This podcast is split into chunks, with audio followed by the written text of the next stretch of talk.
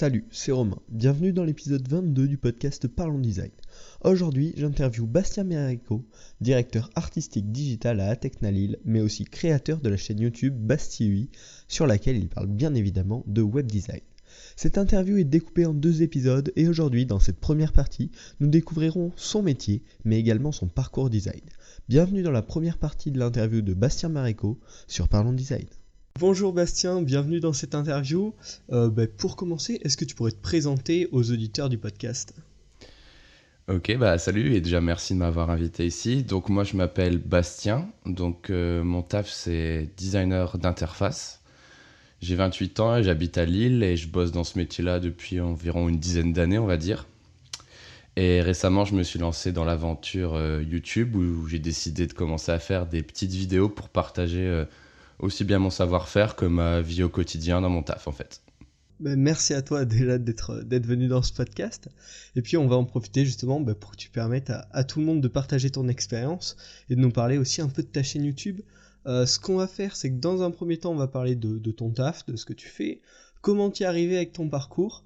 Et puis euh, pour finir, on parlera de ta chaîne YouTube et des conseils que tu pourrais donner aux jeunes designers euh, qui voudraient faire comme toi finalement. Donc, euh, ben, tu pourrais expliquer à ceux qui s'y connaissent pas trop en design, euh, pour, ouais, qu'est-ce que c'est, qu'est-ce que tu fais finalement dans ton métier, en quoi ça consiste? Bah, En fait, moi, je définis mon métier euh, un, peu globalement. Je veux dire que mon métier consiste à surtout accompagner les, clients en fait dans leur transformation digitale. mon métier en tant que tel, effectivement, c'est de créer des écrans, de designer les écrans, mais ça va plus loin. Il faut réfléchir un peu plus loin. Il faut vraiment penser à une expérience globale qui se traduit évidemment à travers des interfaces euh, mobiles, web ou autres. Donc vraiment, c'est penser les écrans, mais surtout penser à l'utilisateur final avant tout. Et donc tu dis que c'est tu fais ça pour des clients et euh, avec quels clients tu travailles principalement? Alors mes principaux clients depuis que j'ai commencé donc dans la région du nord de la France, c'est surtout des clients du e-commerce. Euh, pour te citer quelques noms, j'ai bossé pas mal avec avec Leroy Merlin, euh, j'ai bossé aussi avec la Fnac, euh, avec qui j'ai bossé. Euh, j'ai bossé avec Boulanger, rue du Commerce, des grands comptes comme ça. Après, j'ai eu d'autres clients un peu plus dans, on va dire, dans le bancaire ou dans le service, du genre Crédit Agricole, Sofinco ou des comptes comme ça, tu vois. Mais dans le nord de la France, faut avouer, ça tourne beaucoup autour de, du e-commerce. Et pas beaucoup de petits business, c'est vraiment plus des gros, des gros trucs. Ouais, alors ça c'est plus dû à mon parcours. J'ai bossé dans des, j'ai bossé principalement dans une grosse boîte qui s'appelle Capgemini, donc forcément j'avais accès euh, entre guillemets au, gros compte euh, que la boîte avait. Donc ça, c'est aussi ça qui a un peu joué dans, dans mon parcours. Ok, bon et du coup pour, euh, bah, pour réaliser ces projets à chaque fois, quels mhm. outils tu utilises et quels outils tu pourrais conseiller d'apprendre pour, bah, pour devenir designer finalement, qui, t'aident dans ton métier? Alors, bah, très récemment, euh, comme beaucoup de designers, je suis passé de la suite Adobe pour aller vers un logiciel un peu plus dédié à l'interface qui s'appelle Sketch. Je pense que pas mal de gens connaissent aujourd'hui. Euh, j'utilise du coup beaucoup Sketch au quotidien, euh, couplé avec un outil de prototypage du genre InVision, mais ça, ça pourrait être d'autres outils, mais actuellement je suis beaucoup sur cet outil-là. Donc je fais vraiment le duo Sketch pour le, le maquettage et InVision pour le prototypage. Après, ça ne veut pas dire que j'ai abandonné euh, les outils de la suite Adobe, évidemment. Euh, j'utilise toujours Illustrator euh, pour faire tout ce qui est design vectoriel, par exemple pour dessiner un picto, pour faire une illustration, etc. Et je vais utiliser Photoshop pour de la retouche d'image. C'est vraiment pour travailler tout ce qui est en pixels. Voilà, j'ai toujours été très étonné par les gens qui utilisaient Photoshop pour faire des interfaces mobiles depuis toujours. Moi, j'étais déjà plus pour la team Illustrator à l'époque, mais euh, aujourd'hui, il faut vraiment se dire, euh, chaque euh, logiciel a son usage. Donc Sketch pour l'interface, Illustrator pour l'illustration et les dessins de picto, et vraiment Photoshop pour la retouche de, photos finalement. Mm.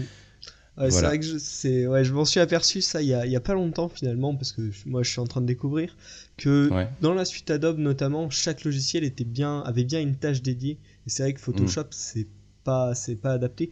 Mais c'est pour ça qu'Adobe XD, euh, je sais pas si tu as essayé, moi j'ai bien accroché avec. Ouais, bah déjà pour répondre sur le, le fait de Photoshop, etc., c'est vrai qu'en fait notre métier euh, de designer d'interface ou designer d'expérience il est assez nouveau. Donc on a dû d'abord s'approprier des outils qui existaient déjà, donc pour retoucher des photos Photoshop ou, ou pour retoucher des illustrations Illustrator, on, l'avait un peu détourné de leur fonction pour faire des interfaces avec. Mais il n'y avait jamais eu historiquement de logiciel fait pour ça.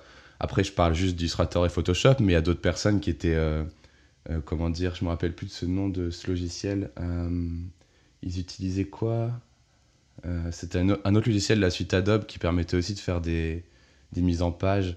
et du coup, il y avait, il y avait vraiment chaque personne qui avait un peu le logiciel, mais enfin leur logiciel, mais personne, enfin il y avait vraiment aucun logiciel dédié.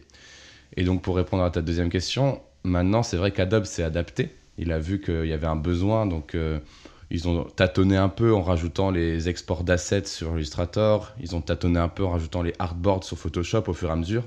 Mm. Mais ils ont vu que c'était pas encore, euh, c'était pas encore très adapté parce que ça avait vraiment usine à gaz avec euh, avec un million de fonctionnalités, alors que pour faire une interface, on a besoin de vraiment de choses simples. Et donc, comme tu l'as dit, ils ont sorti Adobe XD, donc qui copie un peu le, le, le fonctionnement de Sketch, on va dire. Et pour répondre à ta deuxième question, du coup. En rajoutant le prototypage. Voilà. Et du coup, en rajoutant le prototypage. Et du coup, pour répondre à ta deuxième question sur Adobe XD, le petit débat, euh, la petite guéguerre des logiciels, euh, moi, mon avis d'Adobe XD, c'est que c'est bien que ce soit sorti. Par contre, je leur reproche vraiment d'être resté en bêta vraiment deux ans. J'avais parlé de ça il y a, il y a quelques années sur, euh, je crois, sur un de mes articles Medium où j'expliquais comment j'étais passé de Illustrator à Sketch. Et on se rend compte quand même qu'ils sont restés en bêta pendant deux ans. Donc ça témoigne quand même d'une galère euh, à rattraper euh, le temps perdu euh, entre, enfin que Sketch, enfin l'avance que Sketch avait pris. Donc ça témoigne vraiment d'un problème côté Adobe d'avoir réussi à s'adapter. Et Adobe XD en lui-même, il est très cool. Je vais surtout parler de ses points positifs. Du coup, c'est l'espèce de fonctionnalité pour répéter des composants. Elle est assez assez efficace. Mm. Euh, le fait que les prototypages soient intégrés à l'intérieur, c'est très pratique aussi quand on peut pas se payer des licences euh, InVision, etc. Et aussi pour terminer, la vraie force pour moi, c'est que ça marche sous Mac et sous PC. C'est quand même une faiblesse de Sketch, surtout dans le monde euh, du e-commerce. Moi, je vais chez des clients, ils n'ont pas d'écosystème Apple des fois. Donc c'est très dur de leur pousser des fois des sources en point sketch. Ils peuvent se sentir un peu bloqués d'avoir des fichiers sources qui peuvent pas exploiter des fois. Donc, pour moi, c'est les vrais points positifs d'Adobe XD. Après, tout le reste, pour moi, c'est des points négatifs parce que c'est sketch en moins bien, c'est-à-dire que euh, les fonctionnalités, elles sont moins abouties, euh, les symboles, ils sont pas du tout dynamiques comme le fait Sketch, donc là, on perd vraiment en, industrialisation. Et pour finir, il n'y a pas tout l'écosystème de, plugins euh, qu'on a sous Sketch, en fait. Une espèce de communauté hyper puissante qui fait qu'à n'importe quel problème, il suffit de googler mon problème Sketch plugin et il y a bien un gars qui l'a développé. Donc ça, c'est vraiment une force de ouf que Sketch a aujourd'hui. Je sais pas ce que t'en penses toi, mais moi, c'est vraiment ce que je ressens. Ouais, si finalement c'est une bonne idée sur le, sur le concept, mais il y a, ça, ça, a pris trop de retard à être mis en place en fait pour qu'il y ait une communauté forte qui se, qui se construise autour. Après, quand mes clients ils me demandent ce, ce que je pense de Adobe XD, moi je leur dis bon, effectivement c'est moins bien, mais si vous devez faire une interface sur votre PC, allez-y, allez-y directement, euh, ouvrez pas Photoshop, euh, arrêtez, allez-y, c'est bien quand même. Enfin, c'est quand même une bonne chose par rapport à la, au reste de la suite Adobe pour l'interface. Donc c'est quand même super que ce soit sorti finalement. Tu hmm. Oui, oui, mais je suis, plus, je suis plutôt d'accord et moi je l'utilise pas mal parce que c'est vrai que je trouve c'est c'est en fait très simple à utiliser et euh, hmm. tout à fait. Coup, pour, quand il y a des petits trucs à faire, c'est plutôt pratique. Et pour information, le logiciel dont on cherchait le nom tout à l'heure, c'est Muse CC. M-U-S-E-C-C. Ouais, il y avait Muse et il y en avait encore un autre encore plus vieux. Alors attends. Ah ouais, là c'est. Comment ça s'appelait? C'est plus dans mes. Euh, ouais, moi je, suis... moi je suis vieux, tu sais. euh, c'était Nikon. Euh... Ah, je sais plus. Il y a même des gars qui faisaient du, du design sur InDesign. Je sais pas comment ils faisaient, mais. Donc euh, une, nouvelle question euh, sur ton métier. Euh, qu'est-ce, que, qu'est-ce que finalement tu aimes et quels sont les points négatifs cachés que tu n'aurais pas vu au premier abord dans le métier du designer UX designer? Bah, Basiquement, ce que j'aime dans mon métier, c'est dire, être créatif, enfin la face, la face créative de la chose. Donc c'est, c'est vraiment imaginer, trouver des solutions par, par le rendu graphique en fait. C'est ce qu'on nous demande en fait, c'est traduire un besoin par une interface. Donc, euh, moi, ça, ça satisfait ma créativité, on va dire. Et il y a une autre chose que j'aime beaucoup, c'est aussi de voir euh, le rendu de son travail à la fin de la journée ou à la fin de la semaine. Il y a des métiers où on produit de la valeur, mais euh, c'est une valeur qui n'est pas palpable, on va dire. Alors que là, vraiment, euh, on, a, on a son rendu, on a son prototype, on a son image, on a son illustration. Et pour moi, c'est quelque chose d'assez agréable dans ma vie de pouvoir voir ce que je fais et puis de travailler comme ça. Donc ça, c'est un truc positif pour moi. Ouais, d'avoir vraiment, oui, un, rendu final. Et du coup, le négatif, t'as des points négatifs? Euh, Bah attends, j'ai peut-être encore d'autres points positifs. J'aime bien aussi le... Ah bah oui, Ouais, je vais y aller quand même. J'aime bien aussi le fait de... J'aime bien aussi le fait de, de savoir que j'ai amélioré l'expérience des utilisateurs finaux en fait. Ça, c'est vraiment quelque chose d'agréable. Quand l'application ou le site web sort, de voir comment c'est accueilli. Pour moi, c'est quelque chose qui m'anime aussi, qui me donne envie de bosser. Et pour finir, il y a un autre aspect que j'aime bien du travail, c'est l'aspect un peu plus technique. Et là, ça va un peu recouper euh, ce qu'on ce qu'on disait juste avant sous, sous Sketch, c'est-à-dire que euh, le fait d'industrialiser le travail de designer, euh, d'améliorer le workflow de travail, d'améliorer le workflow entre le designer et l'intégrateur, pour moi, c'est des choses qui, qui me font plaisir aussi parce que on peut travailler des maquettes, on peut les faire très bien, mais on peut encore les faire mieux, par exemple en disant euh, comme sous, prendre un exemple débile, sous Sketch, euh, j'ai partagé un symbole bouton. Dans ce symbole bouton, euh, je peux customiser la couleur et la police.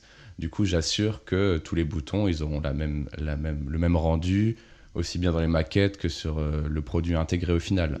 Donc, toute cette propreté, cette phase technique du design, elle m'intéresse beaucoup et je l'exploite beaucoup. Et c'est aussi sur ce sujet que j'ai démarré en fait mes tutoriels sur la chaîne en fait. Donc, c'est vraiment ça qui me qui me drive en ce moment. Ouais, ouais, de pouvoir optimiser, de même si on a fait un truc bien, pouvoir faire encore un peu plus propre, un peu, un peu mieux la prochaine fois pour soi et pour l'utilisateur. Ouais, c'est vrai que le travail de designer, encore une fois, si on regarde un petit peu en arrière, il était très mécanique, c'est-à-dire euh, tu me fais 10 écrans, bah, je faisais 10 fois euh, un écran.jpeg où je recopiais plusieurs fois mon travail, plusieurs fois le header ou plusieurs fois l'illustration ou plusieurs fois le bouton.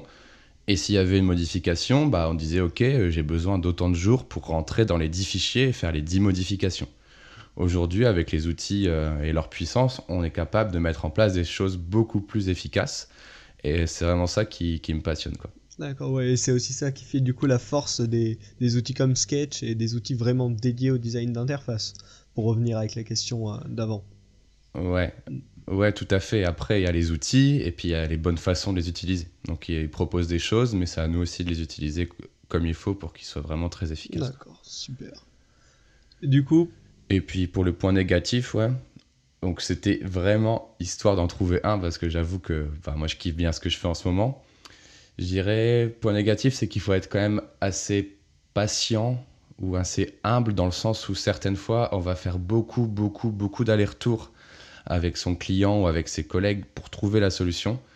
Donc il faut jamais baisser les bras et jamais euh, être trop, euh, trop s'attacher, être prêt à retourner en arrière ou à, annuler ce qu'on avait fait parce que c'est pas faisable techniquement, etc., etc. Vraiment, toujours garder la pêche, même euh, après avoir eu des retours ou des, des, bloquants qui, qui vous empêchent de faire la meilleure solution en fait. Je sais pas si tu vois ce que je veux dire, mais voilà, il faut apprendre avec l'âge à euh, être plus à la cool sur cet aspect-là parce qu'il y aura toujours des choses qui passeront pas, des choses qui finiront à la corbeille même si on a passé plusieurs semaines dessus. Quoi.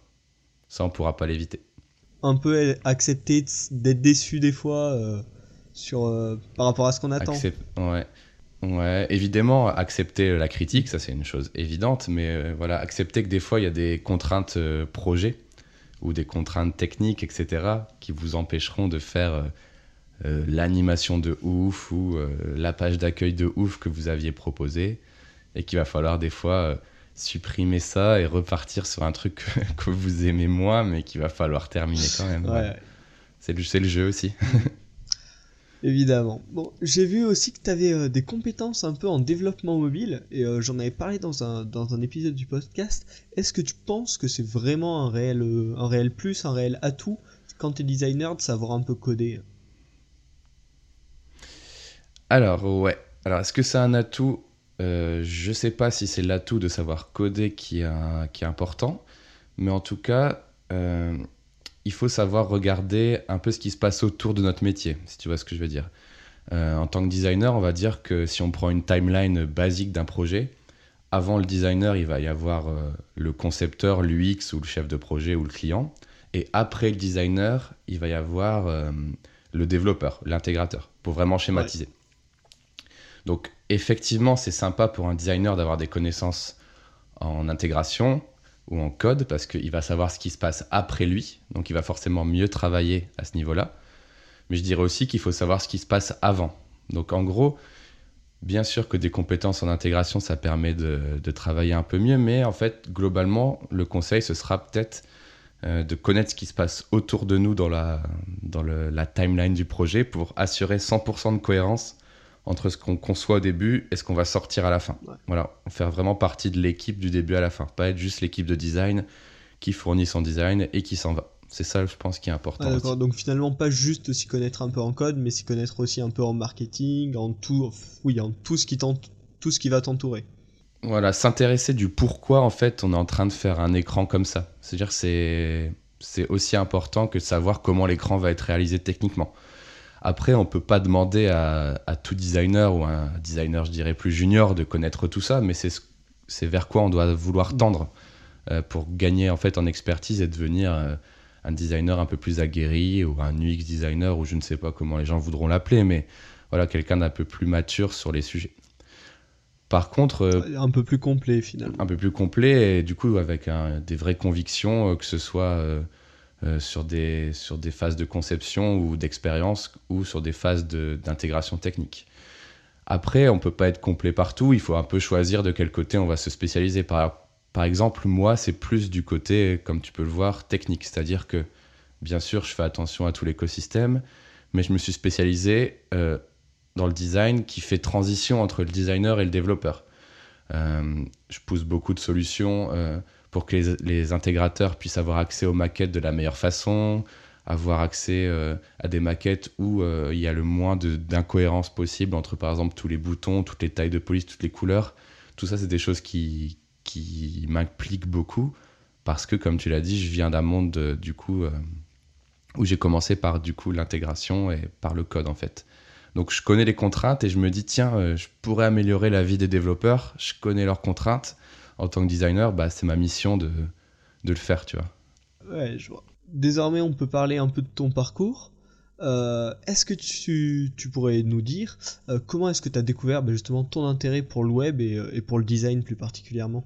Alors, en gros, si je, bah, là, je, je, réfléchis un peu parce que c'est des souvenirs qui commencent à être un peu lointains, mais si on parle vraiment d'intérêt pour le web, je dirais que moi, je me souviens, mais premiers souvenirs là qui me viennent, c'est euh, l'époque où il y avait un ordi dans le salon des parents et où euh, euh, le, petit frère et moi, on avait le droit d'aller maximum une heure sur l'ordi et qu'on allait sur des sites qui étaient du genre Skyblog, Jeux Flash, des forums, tu vois.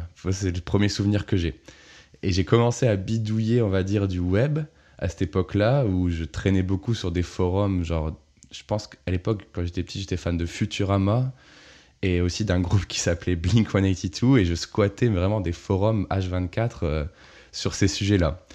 Et puis je sais pas, euh, je commençais à, créer des bannières pour le, les gars du forum, je commençais à faire un million de sites web euh, sur voilà mon site ou sur free.fr sur ces sujets-là. Parce que quand même faut se souvenir qu'à l'époque il n'y avait pas Google, il n'y avait pas YouTube, donc on cherchait un épisode ou on cherchait un live d'un groupe qu'on aimait bien on se refilait des URL de sites perso où il y avait des, des MPEG à télécharger. Donc moi, je faisais plein de sites comme ça. Ça me passionnait à fond. Enfin, c'était vraiment l'époque où le web fallait, fallait vraiment creuser, quoi. Fallait vraiment euh, investiguer. Et du coup, c'est comme ça que le petit kiff pour le web, il m'est venu, tu vois. Donc, euh, j'aimais vraiment faire euh, à la fois des petits designs euh, de sites qui étaient honnêtement très dégueulasses à, cette époque. Hein.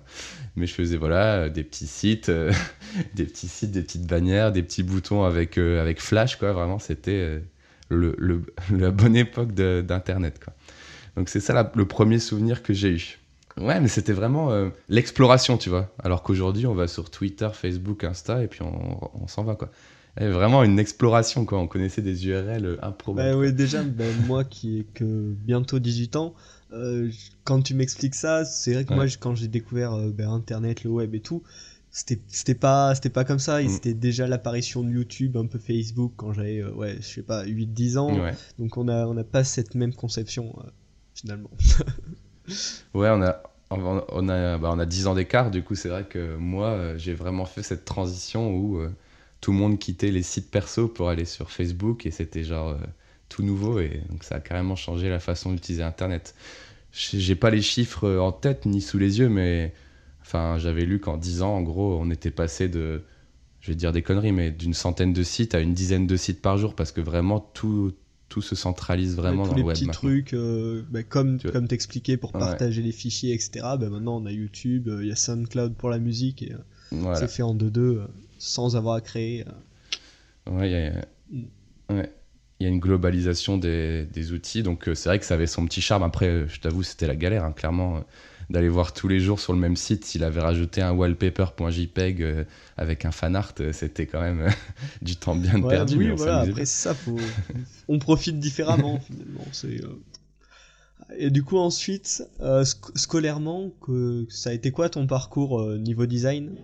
Alors en gros, pour raconter un peu ce qui m'est arrivé, c'est que euh, donc j'étais fan voilà du web, etc. Et je disais à mes parents, moi je vais être graphiste. euh, je bidouillais. J'avais fait mon stage dans une agence, euh, mon stage de troisième d'observation dans une agence de créa. J'étais à fond dedans, etc. Mais mes parents, ils étaient pas trop chauds parce que j'avais eu des bons résultats à mon bac S, notamment en maths. Donc ils étaient un peu là. Ouais, euh, mon fils, il veut faire du design. euh, je suis pas trop chaud, tu vois. Ils étaient un peu. Bon, on verra. Et ils m'ont dit, bon, bah, il y a cette école qui est, qui est pas trop chère, euh, tu peux candidater. Donc, euh, c'était une école, je sais pas, 3000 profils pour 30 places. J'ai pas été pris, évidemment. Donc, je me suis retourné vers quelque chose qui pouvait m'amener ensuite au monde du web et de la création, c'est un DUT informatique. Donc, je me suis bien éclaté parce que j'ai quand même cet esprit un peu, euh, un peu cartésien pour, euh, pour développer, pour organiser. Donc, euh, apprendre le code, ça m'a bien plu. Et ça me permettait, en parallèle, chez moi, de façon perso, de continuer à bosser donc sur des sites web, des petits designs, etc. Après les deux ans de DUT, donc j'avais toujours cette envie qui n'était jamais partie de faire du design. D'ailleurs, j'avais continué à faire un petit book, j'avais continué à faire des sites web, des logos pour les potes, tu vois, à un niveau, niveau junior, mais niveau pour m'éclater, tu vois. Et j'avais toujours en tête de, de, de retomber dans le monde du, du design. Enfin, je disais, je, je disais design, mais je disais je vais être graphiste, tu vois. À l'époque, c'était pas encore très défini le web, etc. Et j'ai eu la chance, du coup, de postuler et d'être pris à Gobelin, donc l'école de l'image à Paris, dans une section multimédia qui m'avait toujours fait rêver quand j'étais gamin. Euh, je pensais jamais être pris dans une telle école, mais euh, en gros, j'ai été pris dans une section multimédia qui mélangeait la moitié de designer et la moitié de dev, en fait. C'était combien de temps après la sortie du lycée ça? Alors en gros, euh, DUT informatique deux ans et Gobelin du coup euh, directement donc en bac plus 3 quoi. Donc c'était une classe euh, qui mélangeait du coup graphiste et, et développeur, les deux ayant des attraits pour, le- pour les autres métiers. Et j'ai passé une année de ouf où j'ai eu des intervenants assez cool euh, dans l'école à Paris où j'ai appris aussi bien le PHP, l'HTML euh, euh, que After Effects, Illustrator, Photoshop. Tu vois, c'était vraiment hyper cool. Et on a eu nos premiers cours de design d'interface. Donc c'était hyper primaire, hyper basique, mais c'était vraiment très cool. Et on a eu aussi nos premiers cours de développement en Objective-C Ouais. sur iPhone. Et là, pour moi, c'était genre une révélation. Je me suis éclaté, j'ai fait, waouh, je peux faire des applis euh, sur l'Apple Store. euh, hyper cool. Donc j'ai acheté un MacBook, un iPhone 3G. Ouais, T'imagines comment je suis vieux Un iPhone Le 3G. tout début. Et j'étais là. euh, d'ailleurs, attends, je l'ai là. Ouais, j'ai mon iPhone 3G ici dans les mains, Wow. qui a éclaté il y a pas longtemps Ah d'ailleurs. j'avais vu ça dans une de tes dernières vidéos. Ouais, la, la batterie elle a Ah, gonflé, fou. elle a explosé. Ouais. Je suis un peu triste. Et du coup, je commençais à faire des applis, donc euh, c'est vraiment ça qui m'a fait kiffer. Donc on termine l'année à Gobelin, et euh, moi j'étais encore euh, hyper, euh, hyper motivé par les études. Et en fait, à cette époque-là, c'était 2009 Mm. je crois, et des écoles qui proposaient des études avancées en développement mobile ou en design d'interface mobile, bah, c'était, bah, ça n'existait pas en fait. Donc j'ai commencé Mhm. à bosser. Donc à- avec Gobelin, on avait le droit de faire, d'avoir une bourse pour faire une alternance Enfin, c'était pas une alternance du coup parce que c'était toute l'année, mais on va dire un long stage. Et du coup, j'ai trouvé une start-up à Bruxelles qui lançait un produit qui s'appelait MyShopee, où il y avait un intégrateur qui bossait sur de l'Objective-C, et puis ils avaient besoin d'un designer, et puis aussi euh, designer qui savait développer. Et du coup, je suis allé là-bas et je me suis éclaté à développer cette appli donc, qui permettait de faire des listes de courses, où j'étais, euh, on va dire, UI designer, même si le mot n'existait pas dans ma tête à l'époque, et où je faisais l'intégration. Donc je bossais vraiment sur les vues. Donc c'était vraiment plus le, la partie du dev qui me, qui me plaisait le plus. Donc je faisais des petites animations quand on cliquait sur les boutons, etc., euh, etc. Ouais, c'était vraiment le, le, job qui te correspondait, quoi, qui a, où tu avais les, les capacités qu'il fallait, les capacités demandées et qui te passionnaient. Mm. Grave, ça me passionnait et puis euh, je me peaufinais sur les deux aspects du métier que j'aimais bien et, et voilà. Donc ce stage d'un an, il s'est terminé. Je suis pas resté là-bas parce que j'avais, je crois à l'époque, si je dis pas de bêtises, je devais avoir 20 ou 21 ans. Et comme j'avais pas de parents sur le territoire et que pour aller bosser, il me fallait ma voiture, si je voulais me faire embaucher, il fallait que j'ai une voiture avec une plaque euh, belge. Et du coup, pour l'assurance auto, euh, c'était genre, euh, ça me prenait tout mon salaire, donc j'ai pas pu rester en gros à cause d'un problème comme ça. Donc je suis rentré à Lille. Et quand je suis rentré à Lille, j'ai cherché du taf. Et c'est là où du coup je suis arrivé à Capgemini. Cette première partie de l'interview s'achève, mais on se retrouve bien évidemment la semaine prochaine pour la seconde partie, dans laquelle Bastien vous parlera de ses projets de design, mais aussi de sa chaîne YouTube et des conseils qu'il peut donner aux jeunes designers. Donc si cet épisode du podcast t'a plu, n'hésite pas à t'abonner, à le partager sur les réseaux sociaux. Euh, et puis on se retrouve la semaine prochaine pour la seconde partie euh, de l'interview.